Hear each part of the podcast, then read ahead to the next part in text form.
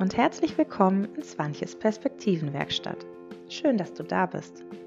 In diesem Podcast geht es darum, dir neue Perspektiven zu erschaffen. Ich möchte dich einladen, umzudenken, dein Leben in eine neue Richtung zu lenken und Leichtigkeit zu leben. Alle zwei Wochen spreche ich hier über Themen des Alltags und wie wir neue Sichtweisen darauf erlangen können.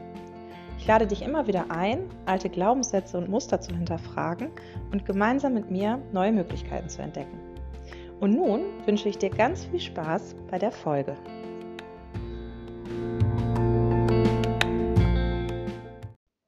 In meiner heutigen Folge geht es um Weihnachten.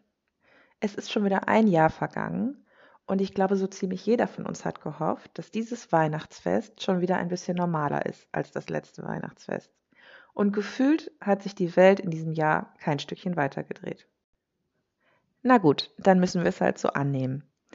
Weihnachten ist ja so das Fest der Familie, der Freude, der Geschenke, der Besinnung, also so rein theoretisch. Das Fest der Liebe kann aber auch ganz schnell mal zum Fest der Konflikte werden.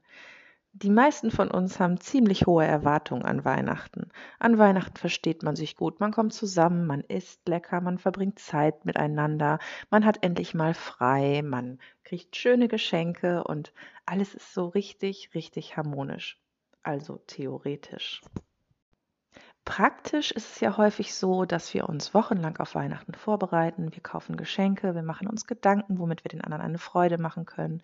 Wir machen uns Gedanken über das Essen, wir kaufen Essen ein, wir bereiten es zu. Es muss natürlich perfekt sein, mindestens drei Gänge, besser noch fünf. Natürlich alles bio, regional, vegan, vegetarisch und eine zuckerfreie Variante da wir vielleicht noch den Jahresabschluss machen mussten, sitzen wir dann so richtig gehetzt am Weihnachtstisch und freuen uns, dass wir uns nun endlich alle mal wiedersehen. Na, dann steht dem fröhlichen Weihnachtsfest doch jetzt eigentlich nichts mehr im Weg, oder? Okay, keine Angst. Ich bin bei dir und wir werden jetzt miteinander neue Perspektiven erarbeiten. In der systemischen Arbeit gehen wir davon aus, dass jedes Verhalten Sinn macht. Klingt jetzt erstmal ein bisschen ungewohnt, oder? Man geht davon aus, dass hinter jedem Verhalten eine positive Absicht steht. Das heißt, jedes Verhalten ist sinnvoll, aber es ist manchmal schwierig, das auf den ersten Blick zu erkennen. Darum versuchen wir uns jetzt mal in verschiedene Perspektiven hineinzuversetzen. Wir nehmen jetzt mal das Beispiel mit Tante Hilda, nennen wir sie einfach mal so. Nichts gegen den Namen Hilda. Also, Tante Hilda ist die Tante, die dich jedes Jahr an Weihnachten fragt, warum du noch nicht verheiratet bist, warum du keinen Partner hast und warum du noch keine Kinder hast. Im günstigsten Fall nervt dich diese Frage einfach. Im schlimmsten Fall verletzt sie dich tief, weil du vielleicht einfach keine Kinder bekommen kannst. Naja, und vielleicht hast du einfach noch nicht den richtigen Partner gefunden und du hast keine Lust, Tante Hilda, das jedes Jahr wieder auf die Nase zu binden. Aber wieso fragt sie dich das eigentlich immer? Will sie dich ärgern? Will sie dir deine Unzulänglichkeiten aufzeigen? Ist ihr Leben so langweilig, dass sie sich ständig mit deinem und das der anderen beschäftigen muss? Oder könnte noch was anderes dahinter stecken? Hm, wir versuchen uns jetzt mal in Tante Hilda hineinzuversetzen.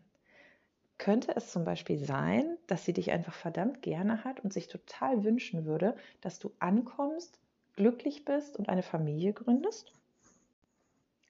Oder könnte es sein, dass Tante Hilda selber keine Kinder hat und keinen Partner hat und das immer ein großer Wunsch von ihr war, der sich nicht erfüllt hat, weil sie vielleicht an manchen Stellen in ihrem Leben zu lange gezögert hat? Oder könnte es sein, dass Tante Hilda einfach ein sehr altes Rollenverständnis hat und eine sehr konservative Sicht auf die Welt und das für sie einfach dazugehört und sie sich gar nicht vorstellen kann, dass es auch anders geht und dass man auch anders theoretisch glücklich sein kann? Wie könntest du Tante Hilda jetzt begegnen? Es gibt da verschiedene Möglichkeiten. Du könntest ihr mit Humor begegnen. Du könntest zum Beispiel so etwas sagen wie, weißt du, liebe Tante Hilda, alle Männer sind entweder besetzt oder beschissen. Ich habe einfach noch nicht den richtigen gefunden.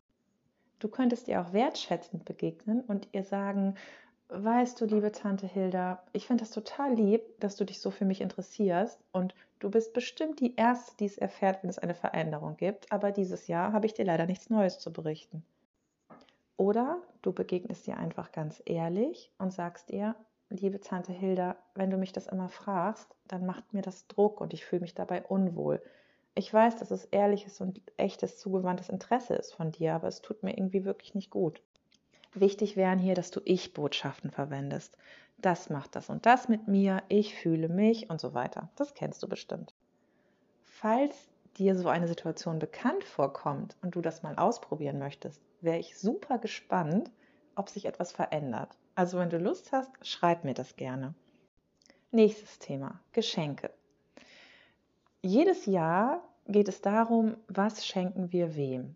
Und jedes Jahr machen wir uns Gedanken, wir suchen etwas Schönes aus, wir hoffen, dass es gefällt, wir haben meistens eine Umtauschoption und so schenken wir uns immer irgendetwas hin und her und freuen uns sicherlich auch über vieles, aber haben auch einen gewissen Druck dabei.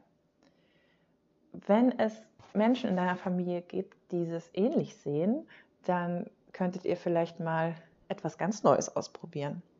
Habt ihr schon mal darüber nachgedacht, dass ihr euch ein Spendenprojekt überlegt und dass ihr einfach alle eine kleine Summe dorthin spendet? Oder ihr macht einen Topf, in den jeder einen Schein schmeißt und ihr macht davon einen richtig tollen Ausflug im nächsten Jahr. Oder ihr macht einfach mal ein geschenkefreies Weihnachten. Vielleicht hat jeder von euch das, was er braucht oder kann sich das selber kaufen und ihr setzt einfach mal den Minimalismus über das Weihnachtsfest. Die Erwartungen, die sind an Weihnachten ja bekanntlich besonders hoch. Und ich finde, sie werden auch noch sehr durch die Gesellschaft und die Umwelt genährt. Wenn ich mir so eine perfekte Werbung zu Weihnachten vorstelle, dann sitzt da eine Familie an einem perfekt gedeckten Tisch mit einem wunderschönen Weihnachtsbaum im Hintergrund. Es gibt unsagbar viel Essen auf diesem Tisch. Alle lachen, sind hübsch angezogen, verstehen sich gut und alles ist so richtig schön perfekt. Ich persönlich glaube, dass das ziemlich unrealistisch ist und dass dieser hohe Erwartungsdruck dazu führt, dass es eben sehr anstrengend wird und wir eigentlich gar nicht so richtig bei der Sache sind. Hinzu kommt, dass man ja an solchen Festtagen sehr viel Zeit miteinander verbringt, was man oft gar nicht mehr gewohnt ist. Man lebt vielleicht nicht mehr bei den Eltern, man sieht die Verwandtschaft oder die Freunde gar nicht so häufig und plötzlich sitzt man so über zwei, drei Tage stundenlang beieinander. Mir hilft es da immer zwischendurch kleine Auszeiten einzubauen. Das kann zum Beispiel ein Spaziergang nach dem Essen sein, was sowieso immer sehr gut tut. Und in dieser halben Stunde kann man sich einmal kurz wieder auf sich fokussieren, kann ein bisschen Kraft schöpfen und ist meistens dann auch wieder sehr viel aufnahmefähiger und hat auch wieder mehr Lust auf diese Kontakte. Man kann auch vereinbaren, dass es einfach eine kleine Mittagspause gibt, dass sich in dieser Zeit jeder einmal zurückziehen darf. Vielleicht reicht es ja auch, wenn man sich an den Festtagen einen Tag sieht von dreien. Vielleicht muss man nicht drei Tage aufeinander hängen. Vielleicht triffst du dich gar nicht mit deiner Herkunftsfamilie, weil es viele Streitigkeiten gab. Und wenn das so ist, dann hast du dir vielleicht eine Wahlfamilie erschaffen. Vielleicht triffst du dich mit Freunden. Oder vielleicht verbringst du Weihnachten auch alleine. Und auch das ist nicht schlimm. Ich habe in meinem Leben, glaube ich, zwei Weihnachtsfeste alleine verbracht, weil sich das einfach durch den Schichtdienst so ergab. Und ich habe mir das wirklich schön gemacht. Ich habe für mich selbst gekocht, ich habe mich schick angezogen, ich habe mich vor den Weihnachtsbaum gesetzt und ich habe an diesen Weihnachtsfesten nichts vermisst.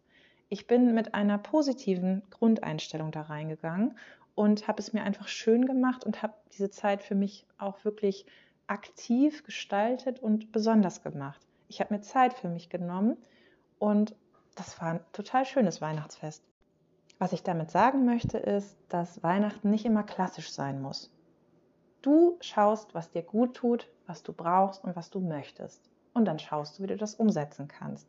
Und du musst dich nicht von diesen Erwartungshaltungen unter Druck setzen lassen. Und ja, mach Weihnachten zu einem besinnlichen Fest, was dich zur Ruhe kommen lässt, was dich am Ende des Jahres nochmal Kraft schöpfen lässt und wo es dir gut mitgeht.